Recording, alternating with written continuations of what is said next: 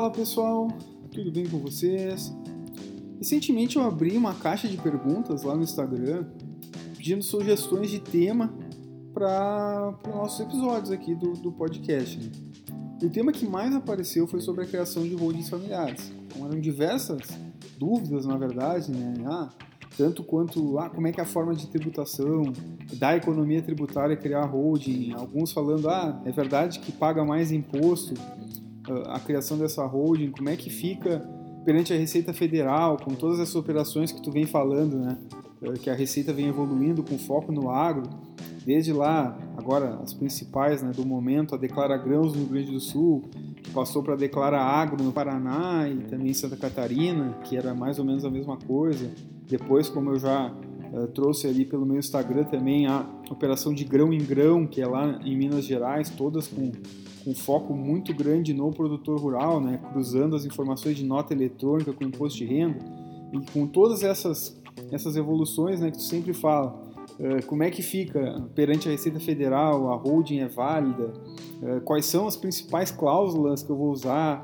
Tem como eu proteger o patrimônio? Então, desde de perguntas uh, mais abertas né, sobre o tema, até dúvidas bem específicas, né, como essa das cláusulas. Né? E pensando nisso, eu resolvi trazer hoje para vocês que me escutam por aqui o conteúdo de um webinar que eu realizei faz pouco, agora, dia 10 de junho, em parceria com o pessoal do MyFarm.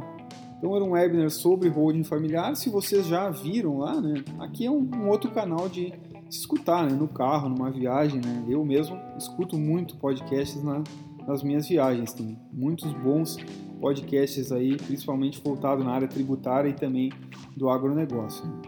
Então, pessoal, nesse, nesse webinar, a gente acabou falando uh, bastante ali, né, da, da importância né, dessa ferramenta, né, que ela é uma ferramenta, ela não é a solução de todos os problemas. Falei mais um pouco sobre as vantagens que a gente já tinha falado aqui no episódio, né, como se cria uma, perspectivas e desafios para frente, falei também um pouco da tributação, enfim, acho que tem bastante coisa aqui que vai uh, ajudar vocês aí que estão interessados nesse tema.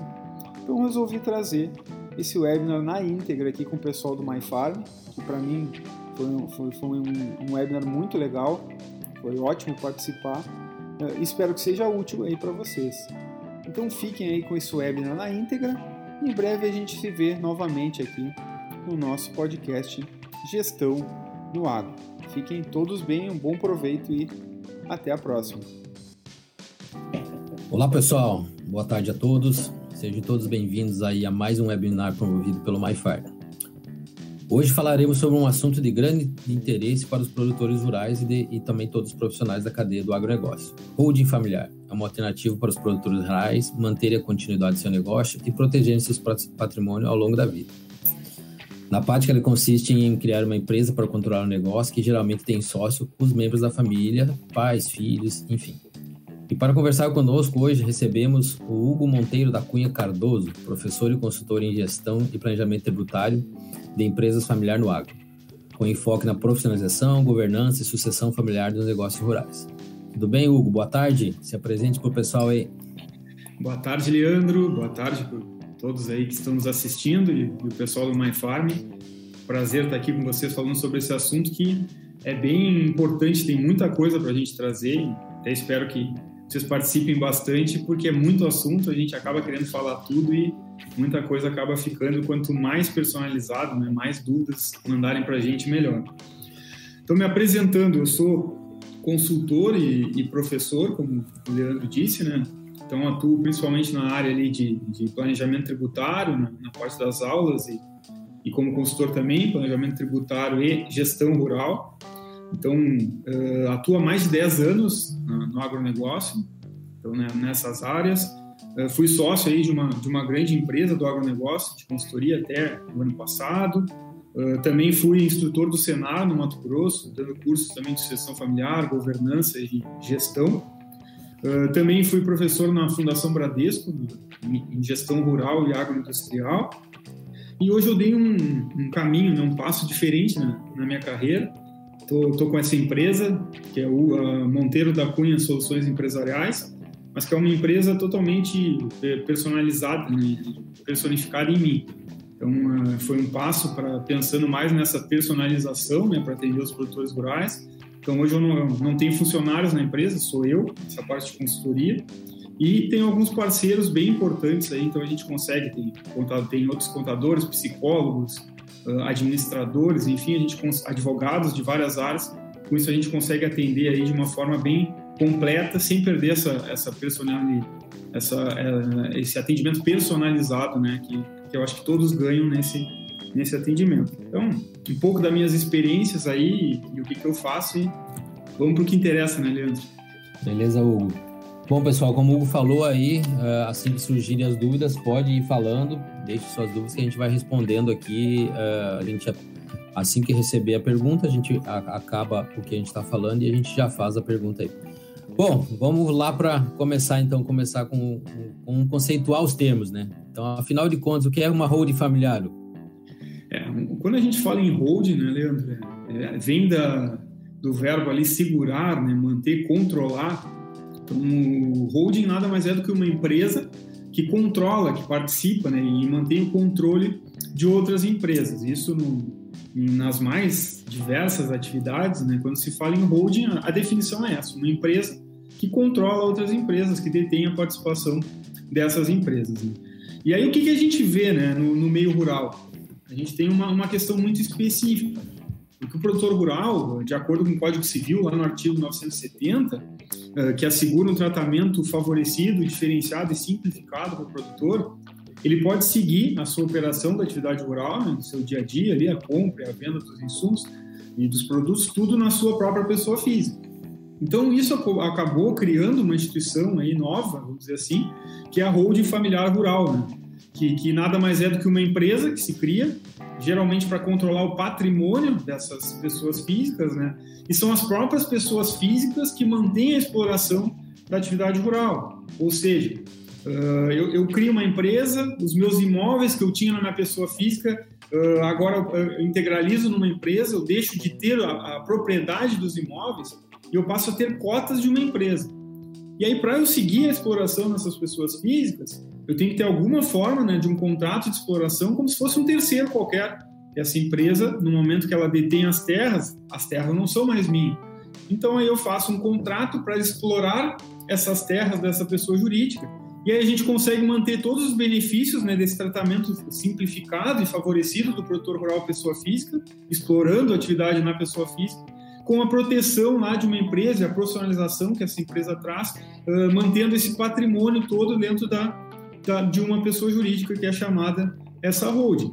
E claro, a gente tem outros modelos, pode ter uh, uma holding que tenha a dona do patrimônio e a exploração da, da, atividade também ser uma outra empresa, né, também pessoa jurídica que explore, mas a forma mais comum que a gente vê e a que aproveita todos os benefícios da legislação, na maioria dos casos, é essa empresa que controla o patrimônio e aí as pessoas físicas explorando ali através de um contrato, seja de parceria ou arrendamento, as áreas de um terceiro, né, que a empresa tem vida própria. Ah, legal. E na sua opinião, qual a importância desse tipo de empresa?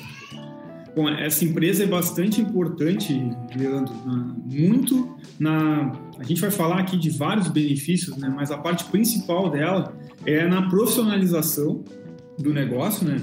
porque a gente consegue, com essa ferramenta, né, que é bem claro, bem importante deixar claro também, a holding ela é uma ferramenta, mas ela não é a solução de todos os problemas.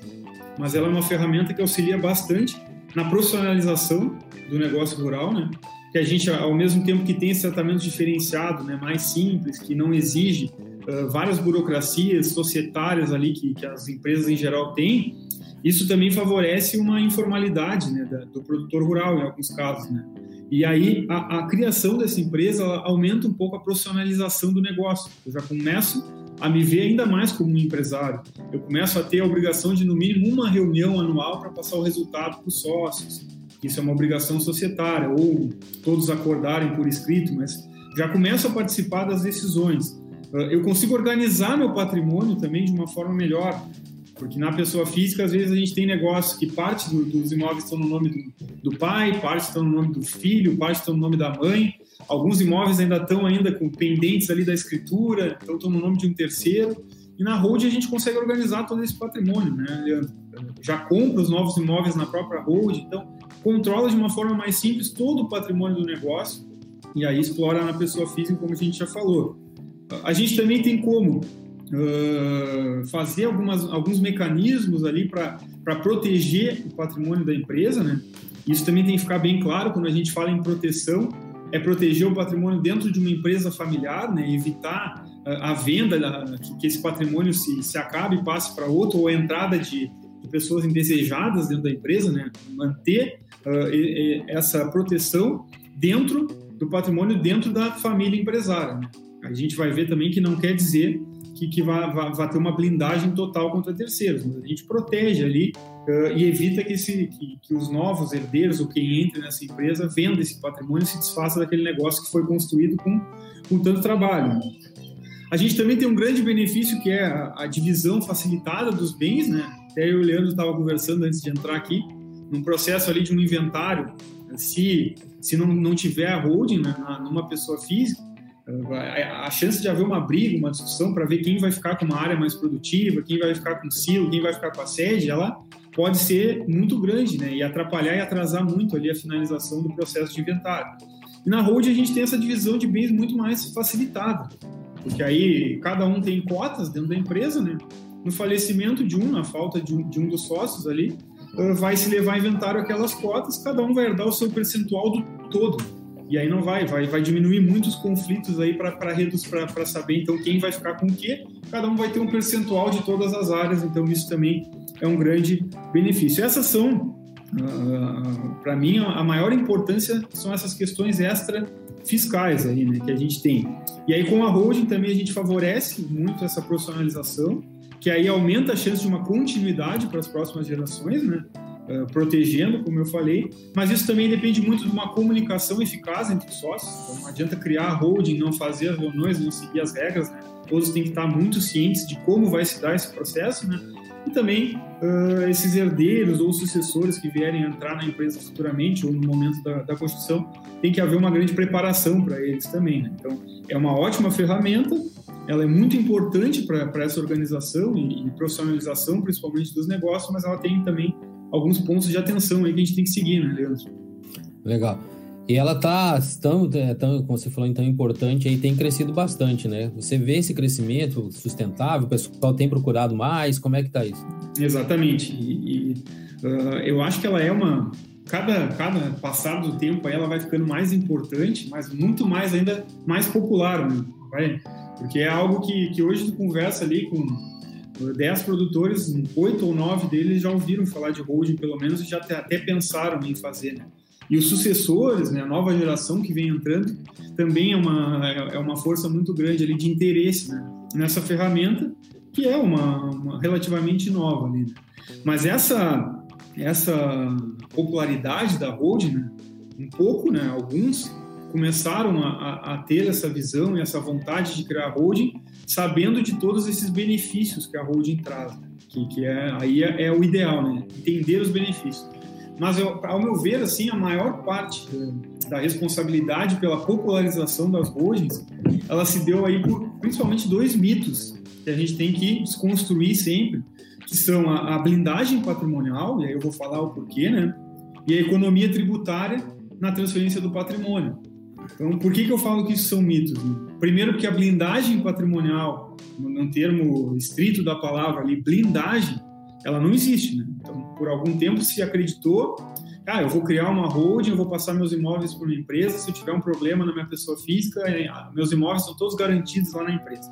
Não é bem assim. Então, se eu tiver um problema na minha pessoa física, uma dívida, vai se executar meu patrimônio, eu vou ter o patrimônio aquelas cotas e vai se chegar nos meus imóveis de alguma forma na execução daquelas cotas. Então isso é bom a gente deixar claro que não existe essa blindagem do patrimônio, foi uma das coisas que mais popularizou a holding. E a outra questão. E te confesso que eu achei que blindava. é, isso é, é, é, bem importante saber. O que a gente fala, né? Não é blindagem patrimonial, é proteção do patrimônio dentro da família empresária, uma proteção visando a continuidade desse negócio para as próximas gerações. Porque se a gente não faz ali as cláusulas protetivas na empresa, né, se a gente mantém na pessoa física e vai para o inventário, a gente pode aumentar a chance dos herdeiros não estarem interessados em, em continuar aquele negócio e acabar vendendo e se desfazendo. Então a gente protege o patrimônio com alguns mecanismos para ele ficar dentro da empresa e os sócios tocarem em conjunto com as suas regras. Quem é dono do patrimônio recebe por ser dono do patrimônio, quem trabalha na gestão do negócio vai receber por ser dono do patrimônio, mais ainda por ser o gestor ou trabalhar. Então a gente vai conseguir definir todas essas regras né? e proteger que dê essa continuidade da empresa. E na economia tributária, Leandro, a gente vê ainda a blindagem já se fala o termo até, né? Só não dá para interpretar na forma escrita. Né? Se tiver um terceiro é, para executar meus bens, ele vai acabar executando as cotas, mas uh, existe essa proteção. E na economia tributária do ITCD, que é o imposto sobre a doação, né? E a herança lá, lá no inventário, a gente também tem que ter atenção, porque a holding se popularizou muito e, e até hoje a gente vê ainda respeitando a opinião de todos, claro, né? Essa é uma, uma visão minha, mas se vê muito falar que ah, na holding a gente tem zero de, reais ali de, de, pagamento de tributo na hora da, da, da sucessão familiar. Né? Isso também é um mito e, e eu vou explicar aqui o porquê. Eu vou fazer aqui uma, uma trazer alguma uma evolução histórica ali do TCD, Leandro, só para a gente entender melhor. Que eu acho que para a gente pensar nos rumos para o futuro, né? E até para a gente entender as perspectivas para frente da, dessa, dessas holdings e da popularização dessa holding, a gente tem que entender um pouco como isso foi vindo ao longo do tempo. Legal. Então a gente tem uh, algumas questões importantes ali nessa popularização. Primeiro, uh, o ITCD, esse imposto sobre a, a, a doação e a herança, né, é um imposto estadual, ele era bem mal aproveitado, né, vamos dizer assim, até ali mais ou menos o ano de 2011, 2012. Então, é um imposto com uma, um grande potencial arrecadatório para os estados, mas que ele era pouco fiscalizado. Então, o que, que acontecia? Uh, tu chegava lá no, no, inventário, levava teus bens, tu mesmo dizia o valor que, que, que, valiam aqueles bens, botava muito abaixo do valor de mercado, e na maioria das vezes passava e pagava o ITCD no inventário os valores muito abaixo do real. E aí, a partir ali de 2012, já se começou os estados numa força maior de fiscalização, visando uma arrecadação maior, devido ao, grande potencial desse imposto, né? e aí começaram a aumentar e, e deixar mais próximo da realidade essa, essas avaliações dos valores dos bens, e aí aumentava a base de cálculo, consecutivamente aumentava né, o valor de imposto a pagar, quando ia se fazer uma doação e nos inventários também, esse imposto estadual que é o ITCD. Né? Ah, no mesmo ano de 2011 e 12 ali, Leandro, a gente teve também alguns convênios dos estados com a Receita Federal, que exemplifica também como vai evoluindo né, a, a visão do, da Receita quanto a alguns impostos, né? Porque antes também era muito comum, faltava caixa na minha declaração de imposto de renda, eu informava lá no imposto de renda que tinha recebido uma doação de alguém, fechava o caixa da minha declaração, não sei se tu já viu, meu, isso até 2011, 12 se fazia muito essas doações, porque a Receita Estadual não, realmente não ia atrás para cobrar, né? E ali em 2011, 12, ah, as, a, os estados firmaram convênios com a Receita Federal e a Receita começou a informar os estados todos os valores que aqueles contribuintes disseram ter recebido doação e aí os estados começaram a autuar esses contribuintes para cobrar o ITCD. Então isso mostra também um movimento ali que começou a aumentar o olho dos estados para questão do imposto sobre a doação e herança. Né?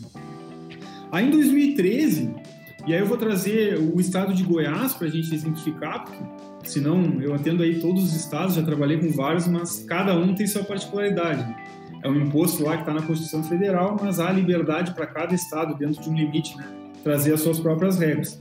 Mas em 2013, além dessas avaliações mais reais que eu citei, o estado de Goiás ainda alterou uh, o decreto do, do, do regulamento do, do ITCD, uh, colocando lá que a avaliação das cotas ela se daria através de, do, do valor que valia o patrimônio líquido, mas que esse patrimônio deveria ser ajustado ao valor de mercado. Então, isso no, em Goiás foi em 2013. E aí eu vou fazer um parênteses, por que, que eu estou falando disso aqui, né? Porque até 2015, né, essa alteração em Goiás foi em 2013, mas a gente viu uma maior efetividade disso em 2015. Então, até 2015, realmente, se eu, se eu fosse doar as minhas terras para o meu filho, para os meus filhos, né, ou para alguém, uh, para fazer essa sucessão em vida, eu pagaria um imposto muito alto porque teria que levar a avaliação dos estados, né, quanto valiam essas terras, e aí o Estado ia colocar ali o valor de mercado, e aí o imposto seria sobre o valor de mercado. Quando eu tinha uma holding, seja no, no, no meio rural ou no meio urbano, né, tendo uma empresa dona desses imóveis, né, o que eu tinha não eram mais os imóveis, como a gente falou, eu tinha as cotas. Né? Então não tenho mais imóveis. Quando eu vou doar as cotas, até ali 2015, a gente vai ver aqui por quê daqui a pouco, os estados realmente avaliavam as cotas pelo valor nominal. Então, ou seja, eu tinha uma terra lá no meu imposto de renda que valia mil reais, né, declarado pelo valor que eu comprei de mil reais, mas o valor de mercado dela era 100 milhões. Se eu fosse doar a terra, eu ia pagar imposto sobre 100 milhões. Se eu integralizasse numa empresa, eu teria, poderia, né, que há essa, essa faculdade de legislação de integralizar pelo valor que está no imposto de renda, eu poderia ter ali mil cotas.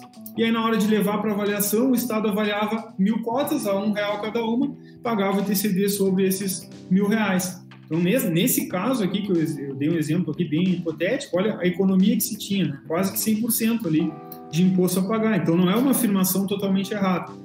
Só que o que, que aconteceu ali em 2015, né? O que, que eu trouxe até 2015? A gente passou por uma grande crise ali, uma grande recessão econômica. Não sei se todos lembram, né? Mas para contextualizar mais, né? 2015 a gente teve uma queda ali de 3,8% do PIB. E para ter uma ideia, no ano passado, de 2020, com, com, toda a pandemia e todos os impactos que a gente viu aí nos demais setores, teve uma queda de 4,1%. Então, muito próximo do que se teve em 2015. Então, foi um ano bem atípico que, que houve uma, uma recessão muito grande econômica, que até então era a segunda maior dos últimos 30 anos, sem fora a, a de 1990 lá, né, do confisco da poupança do Collor, né, que hoje são ainda as três maiores recessões, 2015, uh, 2020 lá, 1990. Mas enfim, 2015 com essa grande recessão, todos os, o, o, fisco em si, né, tanto os estados quanto o governo federal, veio proposta de reforma tributária também do governo federal, como a gente tem agora né, nessa nessa pandemia, nessa crise nova, né? mas os estados começaram a crescer as alíquotas. Então, vocês devem lembrar, aí o, em Goiás também, ah, ali em 2015, as alíquotas subiram, eram 4%, passaram de 2% a 8%, varia dependendo do valor. E aí também, com isso, eles começaram a mudar os critérios de avaliação. Então, quando eu levava um, as cotas de uma empresa para avaliação do Estado, na maioria deles, né, então, Goiás até alterou seu regulamento, dizendo que tinha que ser a valor de mercado, mas a maioria nem alterou regulamento, simplesmente mudou um critério contábil. Então, quando eu vou avaliar o valor de uma cota, eu não posso ir por valor que ele está lá no contrato social, eu tenho que saber quanto vale a empresa.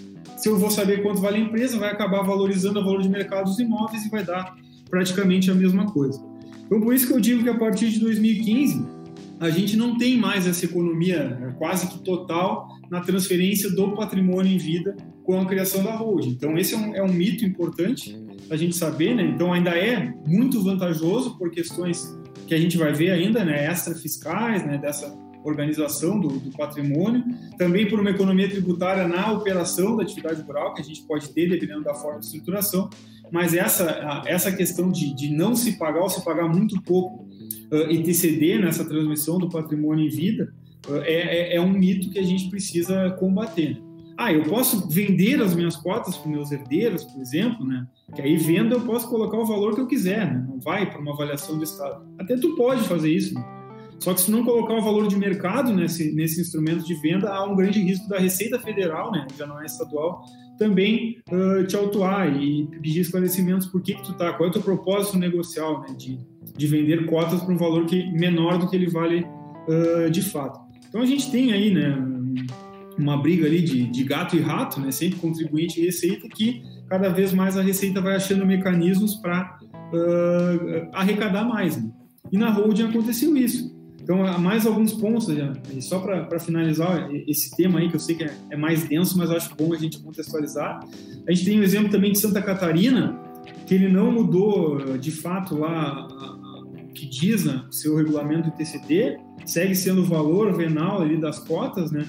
mas ele mudou o critério interpretativo, inclusive trazendo orientações aí no, no, no seu site lá em 2015, falando como devem ser avaliadas as cotas, e aí ah, nesse pronunciamento de 2015, a Cefaz Santa Catarina também diz que deve ser pelo valor que realmente valem uh, os ativos daquela empresa e não simplesmente pelo valor nominal das cotas, até que em 2016 também, confirmando com toda essa, essa teoria de elevação ali do, da arrecadação do ITCD ao longo dos anos, uh, também em Santa Catarina houve a, a, chamada Operação Holding Familiar, em 2016. Então, a Fazenda Estadual percebeu que, que, os contribuintes não rurais, né, todos os contribuintes em geral, estavam usando essas holdings para simplesmente como ferramenta de recolhimento menor de TCD. Então, trouxe toda essa, essa tinha até mais para falar, não vou ficar tomando tempo de vocês, mas toda essa contextualização histórica para a gente entender como aumentou, né? Uh, aumentaram ali a arrecadação do, do, do Estado com, com, esse imposto, né, na doação e na herança, como eles voltaram os olhos mais um pouco para essa holding familiar, e aí acabou que a gente ficou ali com uma, uma, um pagamento de tributo muito parecido do que se tem na física e se tem lá na jurídica, mas ainda há vários benefícios aqui, Leandro, se a gente tiver uma holding familiar.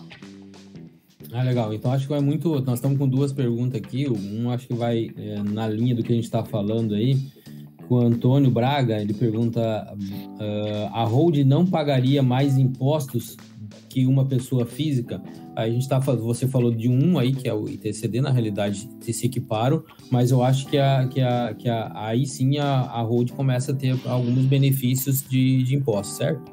Certo, né? É, é bem importante a gente separar, boa pergunta.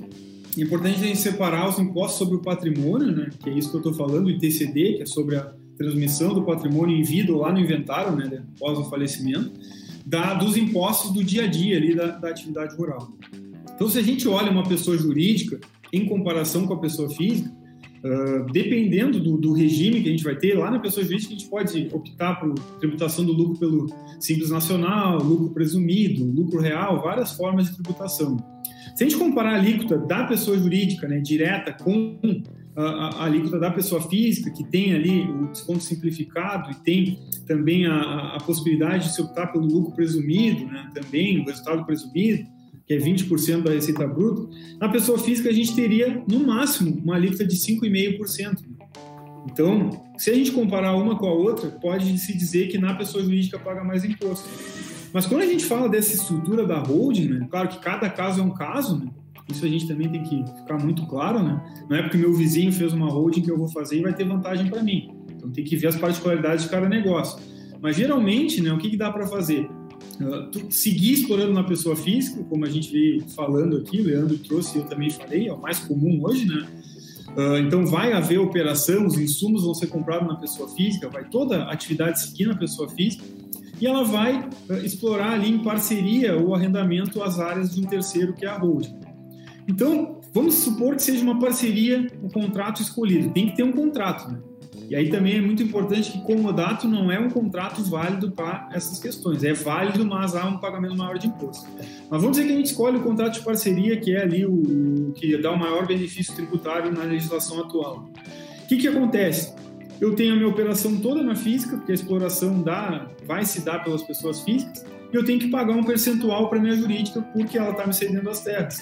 Então, o percentual de acordo com o Estatuto da Terra, se eu estou entregando só terra nua, né, se essa empresa, essa holding me entrega só terra nua para eu explorar e eu que faço todos os gastos, o máximo que eu posso passar para essa empresa é 20% da minha produção total.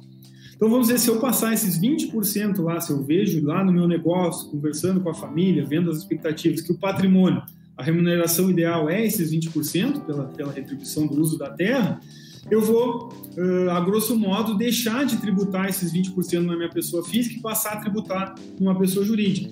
Aí o comparativo fica diferente. Vamos dizer que meu lucro do ano foi 20%, que a minha margem de lucro foi 20% no negócio da pessoa física. Né? Se eu pagar as terras lá, os 20% da produção que estão previstos no contrato, e eu tenho que seguir o que está no contrato, a gente teria um ano que zerou o imposto de renda a pagar na pessoa física. E aí a gente vai tributar esse excedente, que na pessoa física seria 27,5%, numa pessoa jurídica que, se for do lucro presumido, vai pagar ali cerca de 3%, né? se a gente considerar o adicional, vai chegar ali numa média de 3% de imposto. E aí o PIS e COFINS, que é um imposto que tem nas jurídicas e não tem na física, a maioria dos produtos da cadeia rural está amparada ali por benefício de alíquota zero, de suspensão. Então a gente tem um comparativo de 27,5% sobre o resultado sobre 3%. Claro, um exemplo total hipotético aqui, né? Vai ter Sim. um ano que vai dar ali uma margem de 20%, a gente vai zerar na pessoa física, mas vai ter um ano também que vai dar uma margem muito maior e não vai fazer tanta diferença. Eu trouxe o exemplo aqui máximo para a gente pensar numa economia grande.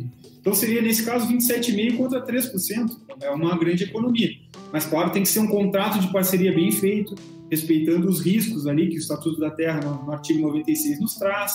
E aí essa relação realmente tem que existir de fato, essa pessoa jurídica, é muito importante, né? Ela tem que ter vida própria, tem que ter pagamento de prolabore lá para para os sócios da, da empresa, para quem trabalhar tem que receber, o contador tem que pagar a própria empresa, ou seja, tem que existir de fato para caracterizar isso como um planejamento tributário válido. Mas há sim alternativas de se conseguir uma economia tributária na operação do dia a dia, né?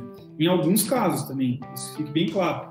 Mas na, na, o que eu quis dizer aqui é que na, na, na transmissão do patrimônio, né, que era o que mais popularizou as holdings lá desde o seu surgimento ali, a popularização veio mesmo de 2012, ali até 2015, que foi o auge, ao meu ver, assim, pelo menos do que eu enxerguei nos produtores. Né? Popularizou foi essa, essa economia na transmissão do patrimônio que hoje a gente viu com essa evolução toda, né, o fisco estadual tentando cada vez arrecadar mais, a gente não tem mais porque eles mudaram o critério de avaliação e cotas hoje, na maioria dos estados, são avaliadas a valor de mercado.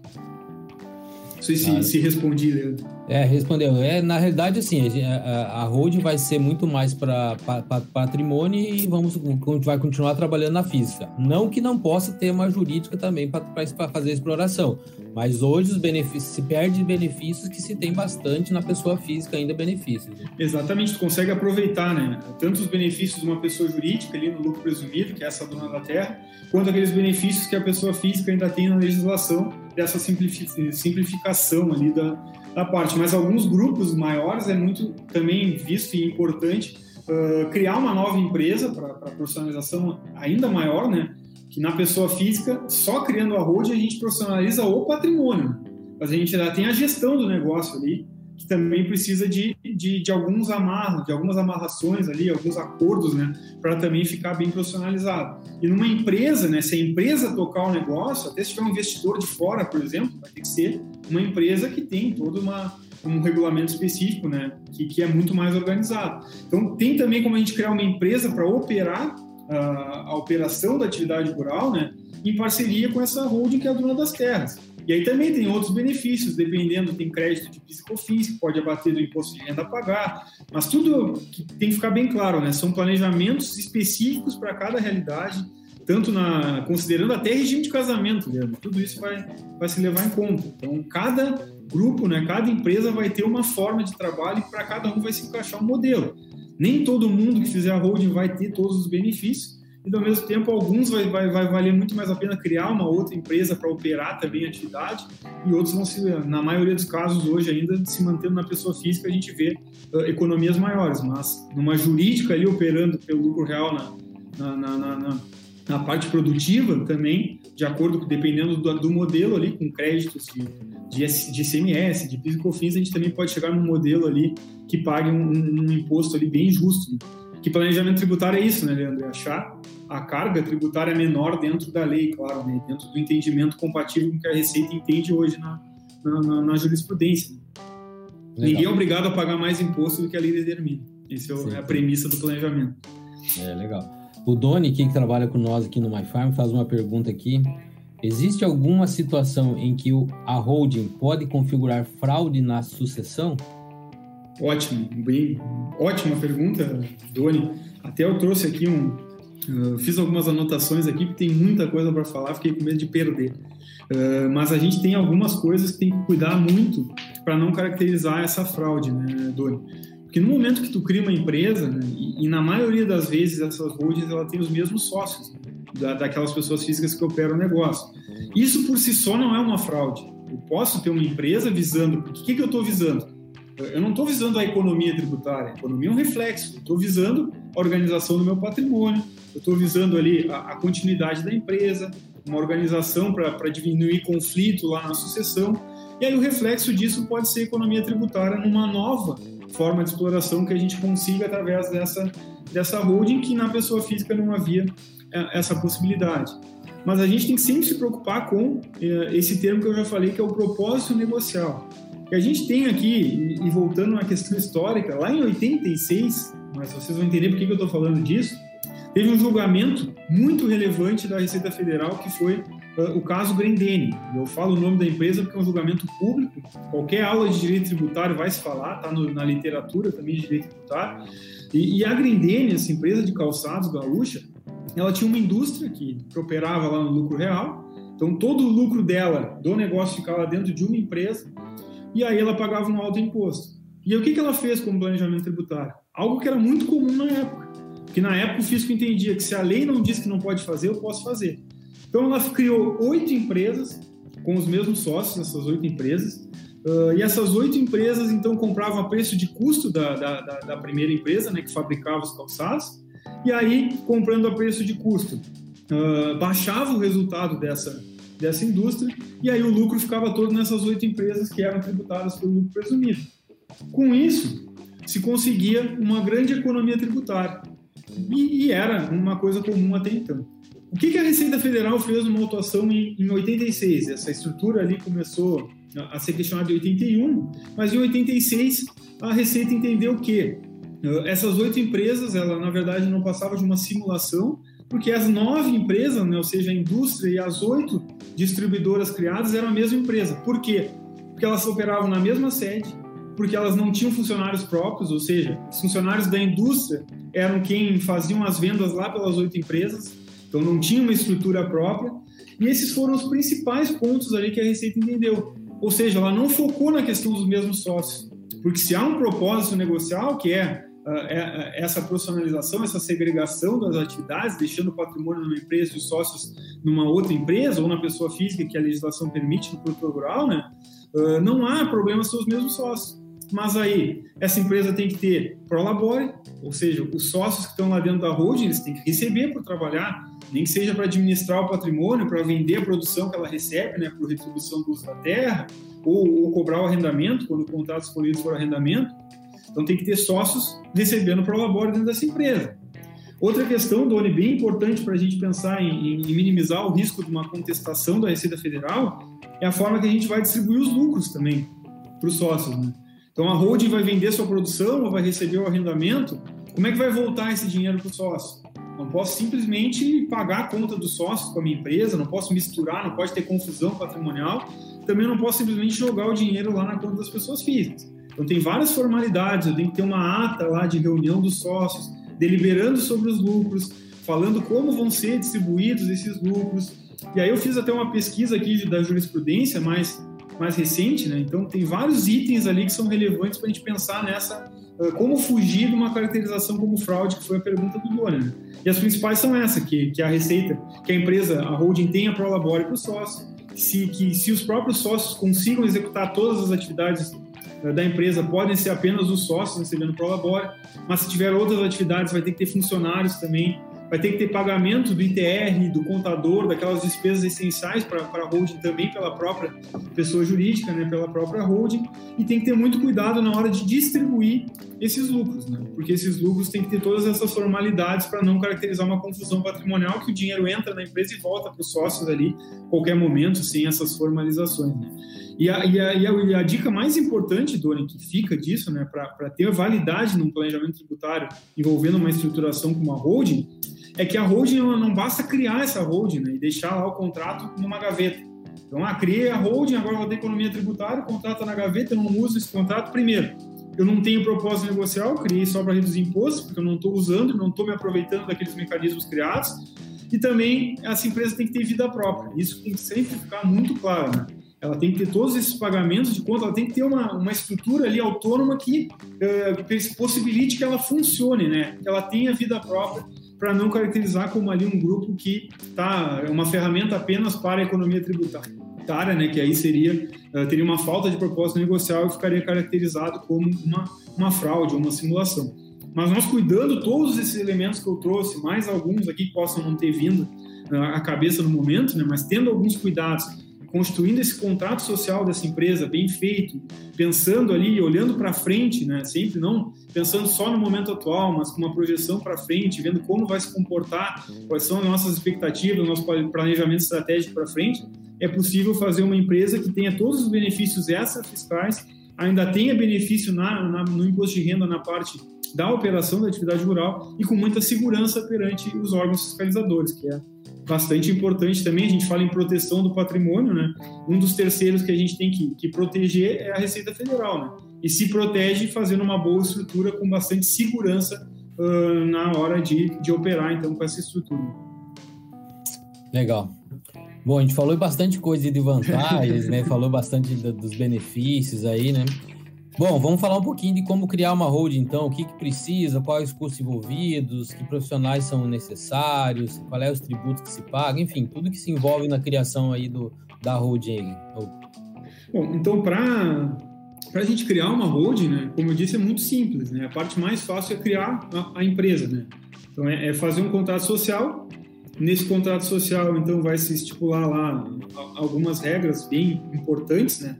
Que principalmente quanto à, entrada, né, quem pode entrar nessa empresa, quem pode ser sócio, se podem terceiros entrar, geralmente não entram terceiros, né, para a gente fazer essa proteção para o patrimônio se manter na família.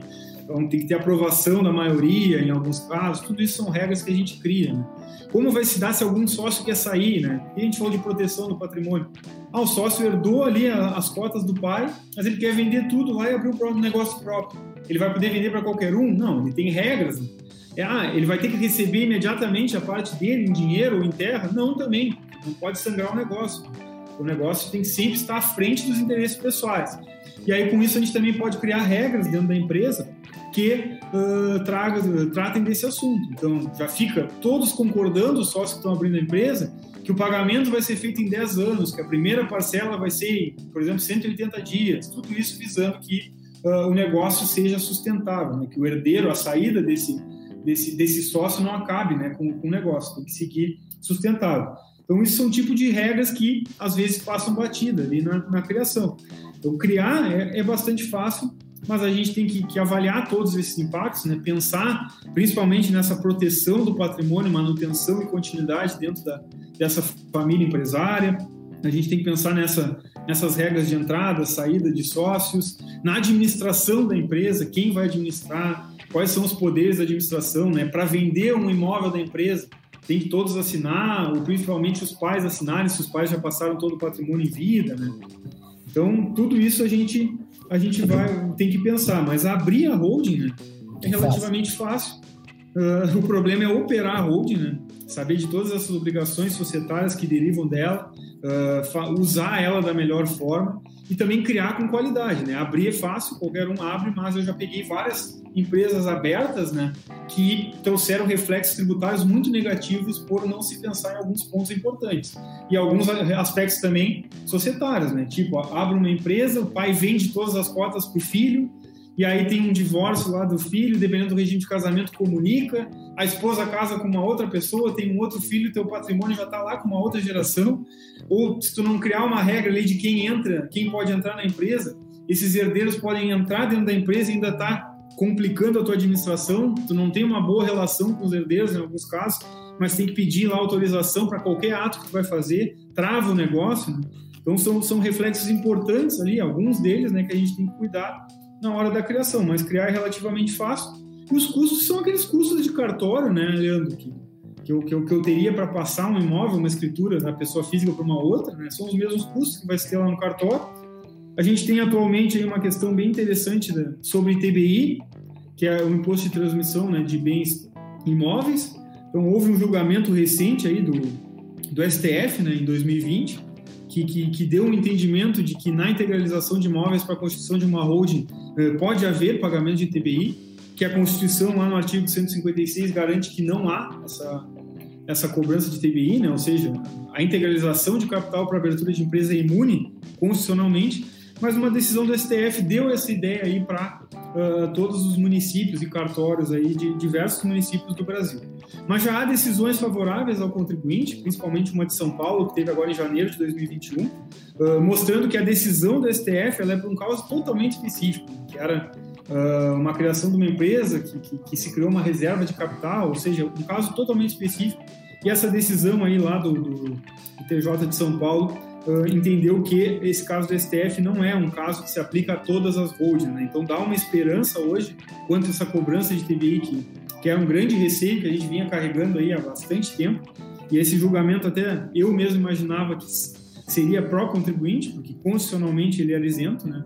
Uh, havia essa imunidade constitucional, mas uh, acabou que o STF definiu diferente, né? Que poderia haver um, uma cobrança de TBI, mas era um caso muito particular. E hoje a única diferença é que para não se pagar esse TBI na integralização, que é o maior custo envolvido, né? Uh, hoje o maior risco também tributário, para não se pagar esse TBI, talvez precise contratar um advogado que vai entrar com uma ação ali ou uma liminar para afastar essa cobrança do ITBI. Alguns municípios já estão dando a guia isenta novamente, né?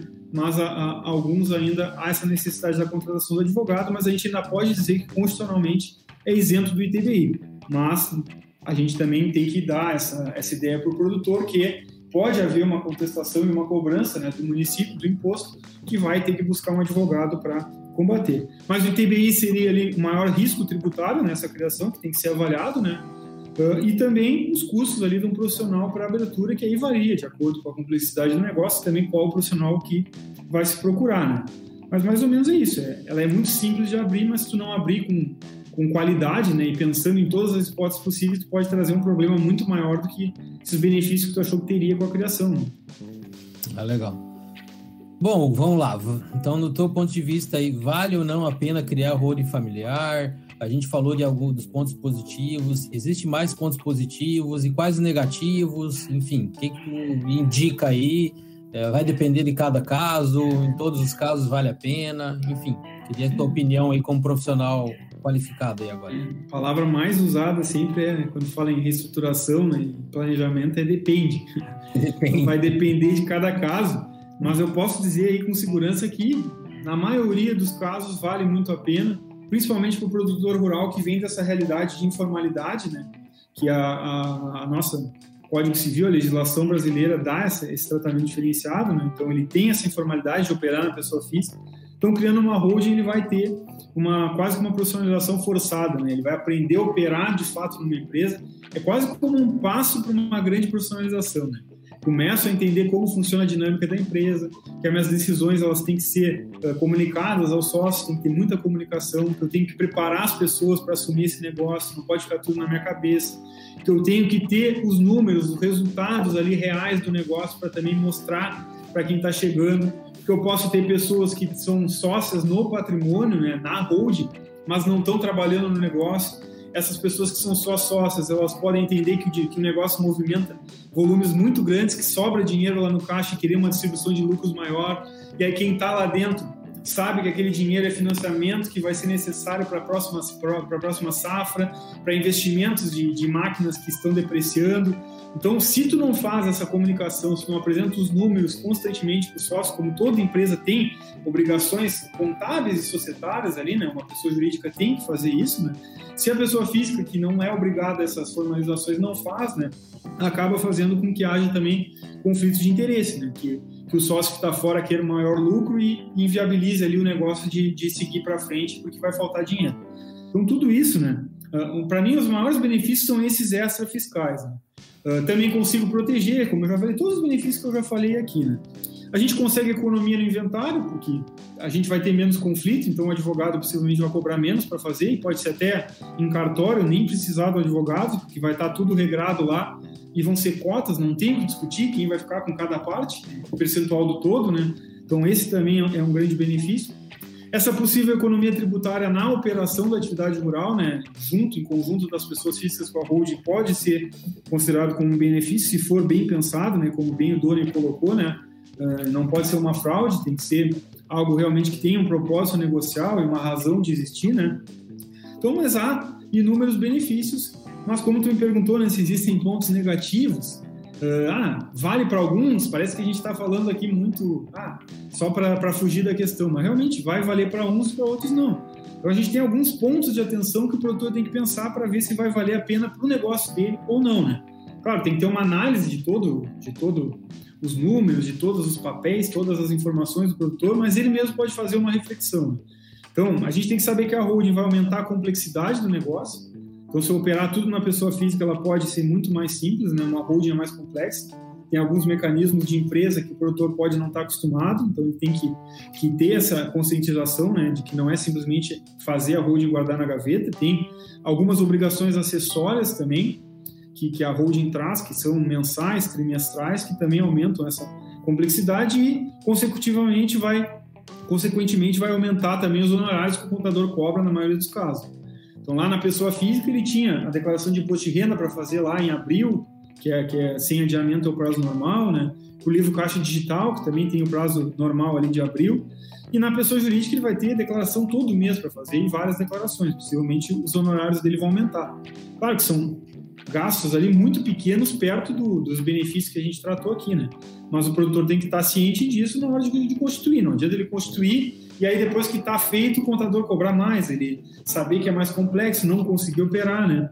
Também a gente tem que pensar que tem essa necessidade de prolabore para todos, que vai aumentar uh, o recolhimento de INSS, que é bom por um lado, né, garante uma aposentadoria ali de, de alguns dos membros, né, tem essa contribuição legal e formal para o INSS, mas também é, vai pode encarecer um pouco o negócio na, na, parte da contribuição patronal, que também tem que estar na conta quando for fazer esse planejamento tributário.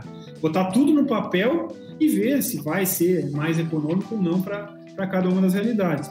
E outro ponto de atenção que o produtor tem que estar sempre atento né, às possíveis mudanças legislativas. Então, trouxe alguns exemplos, né, a, a mudança de olhar do, do, da, da, das fazendas estaduais quanto ao recolhimento do ITCD, principalmente nas holdings, Falei do ITBI também, que até pouco tempo era garantido, né, que a Constituição prevê imunidade, não há, está afastada totalmente essa cobrança. E a gente começou a ver que se achou uma forma lá, uma brecha de se tentar cobrar ITBI, que a gente ainda está discutindo com alguns municípios, mas que já há várias aí hipóteses aí favoráveis aos contribuintes que com um advogado a gente consegue reverter isso. Mas e aí a gente pode ter ainda uh, tributação dos lucros numa reforma tributária, é um ponto que também tem que estar que, que tá considerado no planejamento estratégico da criação da holding ou não. Porque se eu, eu, eu tenho numa reforma tributária que vai ser tributado os lucros, como se fala, uh, há muito tempo, né? os lucros começaram a ser isentos em 96, se não me engano, em 97 já tinha projeto de lei tentando fazer com que eles voltassem a ser tributados. Então, todo ano tem um projeto de lei dizendo que vai tributar lucro. Mas a gente tem que botar no radar, né? Se vier a ser tributados lucros, qual é o aumento que vai dar então tem que ter esse cenário um pouco mais pessimista também. Claro que a gente tem que sempre trabalhar com o presente, então também não adianta ficar pensando em tudo que pode acontecer, até porque a gente sabe que essas mudanças legislativas envolvem muita coisa, envolve política, envolve muita questão social, econômica, a gente não tem como, como ter certeza. Então tem que trabalhar com o que tem hoje, mas avaliar quais são os riscos que essas mudanças legislativas podem trazer para essa estrutura com a holding. Então esses são pontos de atenção para o produtor ver se vai valer a pena ou não no caso específico dele, investir numa holding. E a gente tem os riscos que eu já falei da maioria também, né? Que é tu criar a holding e não utilizar ela, é tu ter uma holding, mas não existir a holding de fato, ser só um papel que, na verdade, tudo segue na pessoa física, paga a conta da holding na física, uh, joga o dinheiro da holding de volta para o sócio sem nenhuma formalização, uh, não tem contrato para uso desses imóveis, é um grande risco, porque aí muito mais fácil da Receita caracterizar como uma fraude ou simulação, né? Se eu não tenho contrato de parceria, não tenho contrato de arrendamento. Se eu tenho comodato com a jurídica, também é um risco grande, porque o contrato de comodato é um empréstimo do imóvel, né? Que eu não recebo dinheiro em troca. Mas se eu empresto para um terceiro, que não é meu parente de primeiro grau, nem meu cônjuge, também há uh, tributação por parte da Receita no valor arbitrado. Também pode ser considerado ali como uma distribuição disfarçada de lucros. Então, vários riscos envolvidos, né? Integralizar o imóvel com benfeitoria junto, e aí não levar a tributação da atividade rural com as benfeitorias, que lá atrás foram despesa da minha atividade na pessoa física, pode dar um passivo muito grande. Uh, também tem que saber que quando eu for vender um imóvel na jurídica, dependendo da data de aquisição, pode ser um imposto mais alto do que eu pagaria na física. Então tem que levar em consideração no planejamento se há uh, o interesse de se vender algum imóvel, né, em médio, uh, curto, médio ou longo prazo. Tudo são itens que a gente tem que colocar no bolo do planejamento para ver cada caso, de acordo com os interesses daquela família, se vale a pena criar uma holding, se não vale. E as formas que vai se criar essa holding também são muito específicas para dependendo da dinâmica de, de cada família. Então, mais ou menos são essas aí. Os benefícios são muito maiores, né? A tua pergunta, Leandro, foi se vale a pena, né? Ao meu ver, vale a pena, principalmente pelos benefícios extra fiscais e essa economia tributária que pode se ter na exploração, porque dá uma nova forma de, de possibilidade de estruturação tributária, que na pessoa física a gente não teria, que é essa operação na, da, da, dos imóveis de uma empresa, da holding com as pessoas físicas junto, né, um mix entre ambos, e também uh, todos esses benefícios aí de profissionalização que, que asseguram uma, menos conflitos e, e uma, uma maior expectativa de continuidade. Mas claro que a, a holding, como eu disse, é ferramenta, então a gente tem que ter um processo de governança, uma estruturação ali do, de, de, alguns acordos muito mais robustos né, do que a própria criação da holding, porque na holding a gente fala apenas de como vai ser regrado o patrimônio. E a gente ainda tem que pensar como funciona a dinâmica da família, como funciona a dinâmica do negócio. Então tem outros instrumentos, né? protocolo familiar para regrar como vai se dar essa relação da família com o negócio, quem entra no negócio, as condições para entrar, uh, acordo de sócios, enfim, vários outros aí acordos que também tem que se pensar, né? Não é só criar a holding que vai trazer um ambiente de profissionalização, quantidade, continuidade, proteção do patrimônio, preparação de herdeiro e sucessor. Tem várias outras coisas a se pensar além dessa holding, mas sim, ao meu ver, ela vai valer a pena. Mas eu sou a favor de o produtor saber todos os impactos, né? os positivos e os negativos específicos do negócio dele, para tomar uma decisão mais assertiva, né, Leandro? Ah, legal. É, assim, e a questão que tu fala em profissionalização é muito que a gente tem batido a treca no MyFarm também, né? Então, é profissionalização do negócio, é ter os números na ponta do lápis. Lá, como você falou lá, uma das coisas é mostrar os números, né?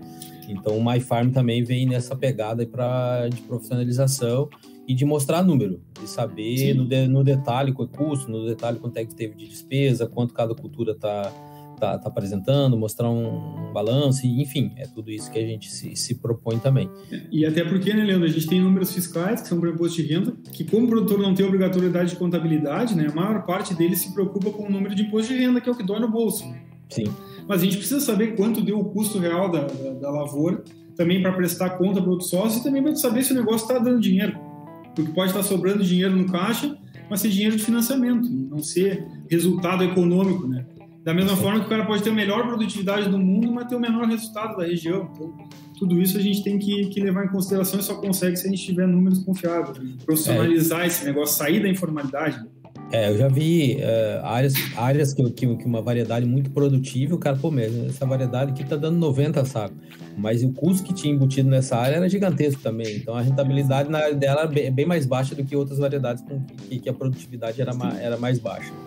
Da mesma forma que às vezes o cara tem o menor custo por hectare da região e o resultado econômico dele também é o mais baixo. Então, pode ter a maior produtividade ou menor custo, e então tu só vai chegar na, na, na quantidade ideal, né, pra, no, no, lucro lá, na maximização do lucro econômico, se tu tiver um bom controle ali e várias ferramentas para isso, mas fundamental é, é sair da informalidade, profissionalizar, que a holding é uma ferramenta que ajuda muito nisso, né? Dá um sentido mais de empresário para o produtor e, e, o controle dos números é uma grande carência que eu venho batendo aí há alguns anos que a gente precisa cada vez mais pensar nisso, né? no resultado real que dá a fazenda. Legal. Estamos chegando no final aí. Agora eu queria, cara, com a tua experiência no agro de bastante tempo, aí, que você falasse as tuas expectativas para o mercado nos próximos anos e que impacto isso terá nos produtores rurais. Aí. Então, o que, que, o que, que eu imagino aqui no mercado das holdings para os próximos anos? Né? Eu imagino que ele ainda tende a crescer muito, às vezes me assusta um pouco essa popularização da holding, porque vejo cada vez mais essas holdings, uh, com todo respeito, mal feitas, né? não no sentido de por má vontade, mas sim por desconhecimento de algumas hipóteses, sem prever algumas hipóteses, sem olhar para frente há três, cinco anos para ver se o que pode acontecer, para ver se está tudo realmente previsto para dentro da realidade daquele negócio. Né? Então isso me assusta um pouco porque uh, esse crescimento do mercado das holdings ele precisa ser sustentável. Então, essa popularização ela traz o desafio de uma evolução de como a gente faz essas holdings. Né? E aí, nisso, eu trago principalmente alguns desafios que a gente teve recentemente. O ITBI, já falei, a gente ainda está dentro dele, né? essa cobrança de ITBI que dificultou um pouco a criação. Muita gente acabou fugindo da criação da holding porque teve que pagar ITBI. Outros criaram antes da, dos estados, dos municípios entenderem que haveria ITBI na, na construção da holding, mas não tinham feito o processo lá de cartório para passar para o nome da empresa os imóveis e tiveram que pagar quantias absurdas de TBI, então afugentou também muita gente. Mas eu acho que isso já está num caminho bem interessante, que já há muitas decisões favoráveis ao contribuinte para o não pagamento de TBI. Então ele é um desafio ainda, mas ele só dá um pouquinho mais de trabalho, mas a chance de ter um resultado positivo para o contribuinte ainda é muito grande, então eu já vejo quase como um desafio ali no caminho do, da vitória né, para o produtor. A gente ainda tem um desafio ali da, de uma possível tributação de lucros, que afasta muito o produtor dessa criação, mas também a gente tem que ver que reforma tributária envolve muito político, muita questão política e geralmente há uma algum contrapeso. Então, dificilmente vai se criar uma reforma ali. Todas as que se fez até agora tinham ali uma uma calibragem, alguma coisa que fizesse com que os lucros fossem tributados, mas reduziria a carga tributária da operação, fazendo com que o percentual de imposto equivalente ao PIB ficasse sempre na mesma alíquota ali percentual. Né? Então, tudo isso a gente tem que pensar, trabalhar com o que a gente tem hoje. Né? Hoje o lucro não é tributado, a holding dá esse benefício. Daqui a 3, 5 anos ainda é vantajoso para mim. Se mudar nesse meio tempo, tem que estar no meu radar da tributação de lucros, mas tem que pensar que eu não vou me preocupar agora com o que pode acontecer na frente, porque uh, a gente não sabe qual vai ser a contrapartida disso. Então é lá na frente ver. Não está valendo mais a pena ter a holding porque foi ser tributado os lucros? Desfaça a holding, volta os imóveis para a pessoa física, reduzindo o capital, que não há pagamento de imposto hoje na legislação, e volta a operar na física. Mas também não é interessante deixar de fazer a holding porque há uma possibilidade iminente aí de uma tributação de lucros. Né? E aí um grande desafio que eu falo, né, que quando há essa popularização que me assusta, a gente precisa evoluir na, na, na qualidade da, dessa criação, é muito disso que eu falei, da, graças à pergunta do Doni ali, acabou adiantando o assunto, mas é por causa dessa evolução também de entendimento do fisco. Né? Então, a Receita Estadual tem todo ano evoluindo e pensando em formas diferentes de arrecadar mais no ITCD, que é um imposto que tem uma, um grande potencial arrecadatório, e com a Receita Federal não é diferente. Então, ela também está sempre evoluindo, cada vez mais ela vai buscar propósito negocial nas operações e que essas holdings elas tenham vida própria, que tenham uh, toda essa estrutura para operar independentes né, das pessoas físicas que as pessoas físicas explorem a atividade rural pagando ali pela retribuição da terra simplesmente, mas que haja essa separação muito clara do que é a empresa e do que é do que são as pessoas físicas. Esses são os grandes desafios, ao meu ver, né? evoluir nisso, né? pensar cada vez mais em mecanismos que tragam segurança na criação dessas holdings, né? esclarecer esses mitos de blindagem de patrimônio contra terceiros e da economia total ali de, de imposto sobre a, a doação ou na herança e também avaliar todas as questões legislativas aí que, que, que vão trazer novidades, né? Mas ainda vale muito a pena e vai valer. Eu acho que esse mercado só tem a crescer aí por mais 5, 10 anos ainda, se a gente tiver um crescimento sustentável, né? Que tudo acontece nesse fato, né? A gente viu lá no exemplo da Grendene que eu trouxe, foi um planejamento tributário abusivo. Estava indo tudo muito bem até se criar oito empresas lá e conseguir uma, uma economia tributária absurda sem ter uma estrutura própria naquelas oito empresas. Então, tudo vai no, no abuso. Né? Quando a gente faz as coisas bem feitas e faz pensando numa sustentabilidade desse planejamento tributário, dificilmente a, a, a Receita vai descaracterizá-lo. Mas se realmente não tiver um propósito econômico que for criado só para reduzir tributo, sem pensar em todas as hipóteses que a gente trouxe, há um risco ali de, de para frente haver uma, uma operação holding familiar, como a gente viu no estado de Santa Catarina, a nível de Receita Federal, aí, acabar pegando esses caras que criaram essas holdings aí de, de forma equivocada, né, Leandro? Beleza. Show de bola, Hugo. E quem quiser conhecer o teu trabalho aí, como é que te acha? Fala um pouquinho aí como é que convite o pessoal te conhecer aí. Né? É quem quiser me conhecer, quem, quem quiser tirar alguma dúvida, porque eu falo demais aqui, em alguns pontos eu passei do, do momento, outros eu tinha mais para falar e acabou passando. Ficou alguma dúvida, me chame, eu adoro trocar ideia, quem me acompanha ali sabe, não é da boca para fora, não é, não é vender consultoria, eu gosto a parte de educação me move muito, então eu gosto de trazer conhecimento. Eu quero que o agro profissionalize e cresça. É até o slogan aqui da, da minha empresa, né, da Monteiro da Cunha Soluções Empresariais. Então, quem quiser aí esclarecer dúvida ou me, me seguir, uh, meu Instagram é a minha, minha maior fonte ali de publicação, que é arroba Hugo Monteiro da Cunha. Então me sigam lá. Eu, eu, tenho um podcast aí quinzenal também que eu trago assuntos pertinentes na gestão rural. Então, de 15 em 15 dias eu trago um assunto diferente ali para a gente conversar, um fato que ocorreu na semana, na quinzena, ou algo importante aí para a gestão rural. Tem o LinkedIn, Facebook, todas as redes, mas se vocês forem lá no meu Instagram, arroba Hugo Monteiro da Cunha, tem o link lá para vários conteúdos. Inclusive, vou botar o link para esse nosso webinar aqui. Vocês podem acompanhar lá por, pelo meu Instagram e vai ser um prazer poder ajudar vocês. Também não falei, acabei na minha apresentação, esqueci, mas recentemente eu, eu escrevi um livro também, Leandro. Acho ah, que eu comentei, um livro sobre gestão rural, foca muito na parte econômica e financeira e em tributária, para o produtor rural pessoa física. Estou escrevendo já a segunda edição, que vai trazer um pouco de holding em operação com outros formatos, com empresas também, mas também quem tiver interesse lá pelo meu Instagram consegue me achar aí para adquirir também esse livro. Né? Não estou fazendo propaganda, mas é que eu acho que é um livro importante aí que tentei botar ali meu, muito do meu conhecimento adquirido nesses 10 anos aí de caminhada para dentro desse livro para facilitar aí a, a, a, gestão do produtor rural. Como que é o nome do livro? É o Novo Guia da Gestão Rural. Está disponível pela Amazon, se quiser buscar lá, ou pela, pelo meu, meu Instagram ali, vocês acham o caminho, que é arroba Hugo Monteiro da Cunha. Mas aqui é a hora de fazer propaganda mesmo. Não, mas é, é, uma propaganda do bem. Eu acho que é, é, um livro ali bem simples, né? com uma linguagem simples. Falo demais, às vezes complico algumas coisas, mas no livro, e geralmente eu tento simplificar ao máximo para ficar uma linguagem acessível para o produtor. Então, no livro é como se eu estivesse conversando aqui com o Leandro, conversando com qualquer produtor, trazendo alguns conceitos de forma bem simplificada ali para uh, evitar risco e dar muita segurança no planejamento tributário, principalmente para esses produtores rurais, né, através de algum conhecimento ali que eu adquiri nesses tempos de estratégias boas e aquelas que não se deve fazer mais, porque é um risco muito grande de uma atuação que é muito pesada né, para o bolso do produtor, que há multas aí de até 150% né, sobre uma, uma operação feita equivocada, que é, seja considerada uma simulação pela Receita. Legal. Hugo, então a gente agradece a tua participação. Uh, uh, vai ficar nos nossos canais do YouTube esse vídeo também. A gente vai, vai mandar para todos que se inscreveram também, que não tiveram oportunidade de ver online, a gente vai mandar o vídeo para o pessoal ver depois. A gente agradece a todos que participaram aí.